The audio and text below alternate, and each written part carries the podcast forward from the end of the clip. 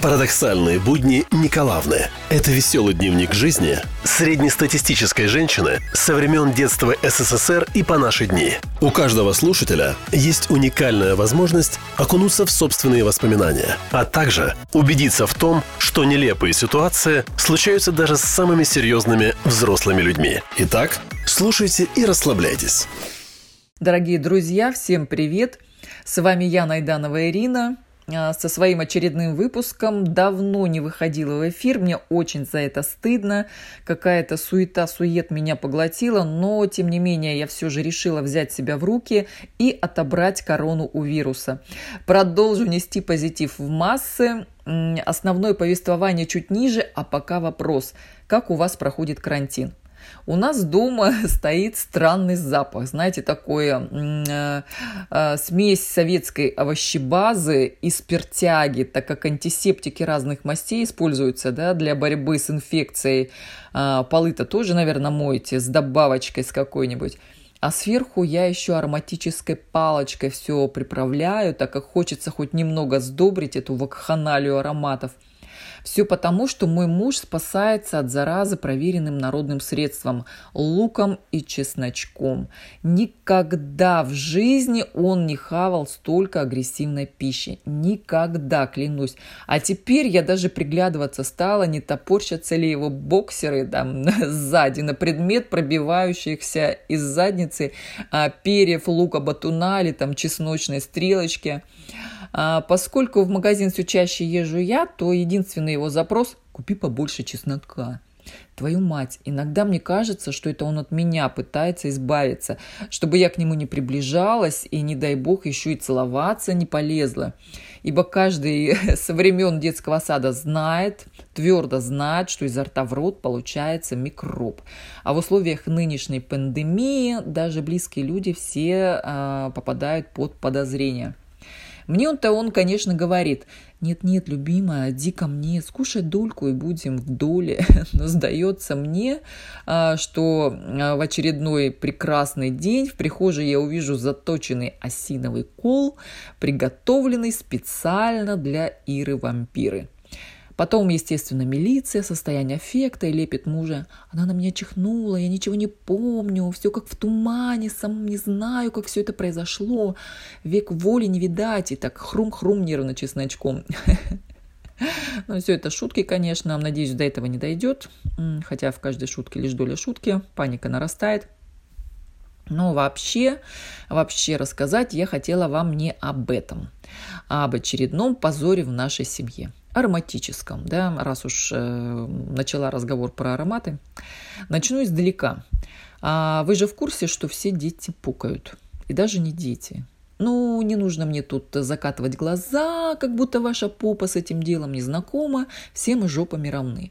Другое дело, что естественно, естественно, как нормальные люди мы себя все контролируем, но не дети. А сегодня про детей а именно про случай из жизни моего младшего брата. А в детстве, разумеется. Тем не менее, Женюрик, прости, раскрою семейную тайну а, очередную. Так вот, а, я уже вроде бы говорила вам о том, что наш отец каждый год уезжал на несколько месяцев в командировку испытывать подводные лодки. Да, вот такой у нас батя был деловой. А, и маме ничего не оставалось, как таскать нас все время с собой. А куда раньше все с удовольствием ходили? Правильно, в кино. Раньше же таких изысков, как интернет, тарелки с дохриллионом каналов не было. А каналов-то всего было, да, там на первый, второй рассчитать. Первый, второй. и весь выбор. А тут несколько кинотеатров в городе, причем таких довольно приличных, больших. Да еще если и фильм индийский завезли, то вообще крутяк. И билеты-то на дневной сеанс по 10-20 копеек, а, да еще и дети бесплатно. Ну вот наша маман и устроила себе культурный выходной. Себе, ну, естественно, нам, да, двоим а, отпрыском, спиногрызом. А, брат Женюрик был у нас совсем тогда крохой, ну, наверное, года три ему тогда стукнуло. А и вот наше семейство, позавтракавшее любимой яешенкой, в приподнятом настроении вошло в кинозал – Народу было мало, совсем мало, сеанс утренний, поэтому мы сели втроем в рядок, а перед нами уселся один молодой солдатик. Видимо, в увольнительное был и решил тоже киношкой себя побаловать. А потушили свет, начался фильм. Спустя какое-то время а Женюрик тихонечко пукнул. Мама шепнула. «Женя, так нельзя». Мой братик был очень послушный мальчик, и маму расстраивать, конечно же, не хотел. Он очень долго терпел, очень долго, целую серию индийского фильма а на второй все-таки не выдержал. И снова очень тихо, абсолютно неслышно, пустил своего шептунка. На экране Радж Капур в окружении красивых девушек зажигательно пел, а девушки кружились, кружились и разносили по залу запах тухлого яичка. Солдатик не понял, в чем дело. Откуда вообще пошла команда газы и закрутил головой. Мама сидела ни жива, ни мертва, красная, как вареный астраханский рак. Назад она даже не поворачивалась. Народу мало, но тем не менее сзади тоже сидели зрители. «Женя, ты зачем снова пукнул?» – спросила тихонечко мама у брата, когда волна немного улеглась, и голова солдатика снова замерла по направлению к экрану. «Я нечаянно», – сказал Женюрик и сделал бровки домиком. «Я больше не буду». «Если снова захочешь пукнуть, скажи мне, и мы выйдем в туалет», — сказала мама. Женя кивнул. Женюрик честно и долго терпел, несмотря на то, что пукнуть хотелось просто невероятно сильно. Но сюжет-то шел к развязке.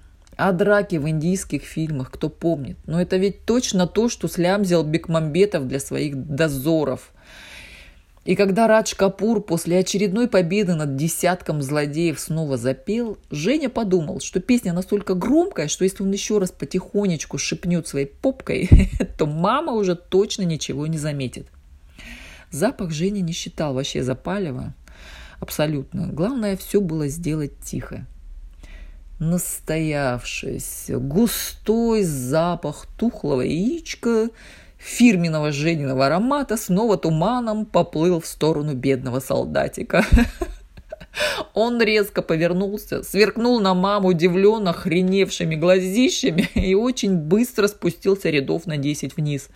За ним по лестнице вниз спустилось еще несколько человек, которые сидели позади нашего семейства. Дожидаться окончания фильма, когда в зале загорится свет, мы, естественно, не стали. Решили раствориться в темноте и вышли сразу же, как только стало понятно, что фильм близится к концу. Вот так-то, друзья, запаха уже давно нет, попы все контролируем, да, а чудесная семейная история до сих пор живет. И не говорите мне, что у вас ничего подобного в жизни не случалось. Вот не поверю, не поверю никогда. Ну что, друзья, надеюсь, хоть немножечко вам подняла настроение а, в это суровое, непростое время. Давайте поддерживать друг друга всеми силами. И я постараюсь а, долго не затягивать со следующим выпуском. Всех люблю, всем желаю крепкого здоровья. До следующих встреч. Следующая история будет связана непосредственно со мной. К сожалению, этот пердемонокль э, приключился со мной, когда я уже была намного постарше, чем мой брат трехлетний. Я была уже в достаточно осознанном возрасте, по-моему, лет 10-12 мне было. Ой, что придало еще больше пикантности и остроты ситуации, потому что ты уже все понимаешь. А, вот. Но, тем не менее, поделюсь с вами, потому что я уверена, что и с вами подобное могло приключиться. Итак, в школьные годы я ходила в танцевальный ансамбль. И была в нашей группе одна девочка, которая нет-нет, да попукивала. Знаете, есть такие, которым в любом возрасте кажется, что никто ничего не заметит. Сначала все удивлялись, морщились, старались отойти от нее на безопасное расстояние, а потом начали роптать в голос да, при каждом случае утечки, так сказать, фу, Ленка, ну ты опять. Ленка делала круглые глаза, разводила руками, мол, не виноватая я. Так уж вышло. Чуть подергаетесь, пара минут, ну и туча рассеется. Однажды на генеральной репетиции произошло просто ужасное, просто ужасное. На массовом танце, когда все были уже в концертных костюмах, куча мальчиков, куча девочек. Мы все репетировали, готовились э, к грядущему концерту. И тут вдруг пукнула я. Блин, это был пипец какой-то, просто трэш. Ой, я от неожиданности даже двигаться перестала. Утечка из баллона пропан-бутан моментально дала себе знать, естественно. Как назло в этот момент хореограф остановила танец и стала отчитывать нас за танцевальные недочеты. Возможность закружиться по сцене, насмердить, насмердить равномерно везде и запутать следы была обрумлена просто на, просто на корню. Народ не слушал замечания препода, все морщили носы свои и снова яростно пялились в сторону пердушки Ленки. Мне, конечно, хотелось быть честным пионером. Вот реально, но не в этот раз. Поэтому я тоже возмущенно посмотрела на Ленку, стоящую неподалеку от меня – я рассудила так, что за ней и так всегда шлейф тянется, а со мной подобное больше никогда не случится, не повторится, ибо все будет склеено, прошито и закрыто на амбарный замок. Что лучше я лопну, как мышь из щелкунчика, чем выпущу в этот мир что-то, кроме улыбки. И только один пацан гнида вдруг с подозрением повернулся и спросил меня, «А что ты такая красная?» Я покраснела еще больше. Ну, не растерялась и эмоционально ответила. Да просто бесит уже эта Ленка. Мне стыдно за это до сих пор. Ленка, прости, а? Ну что, друзья, пока прощаюсь с вами. Увидимся в следующей части.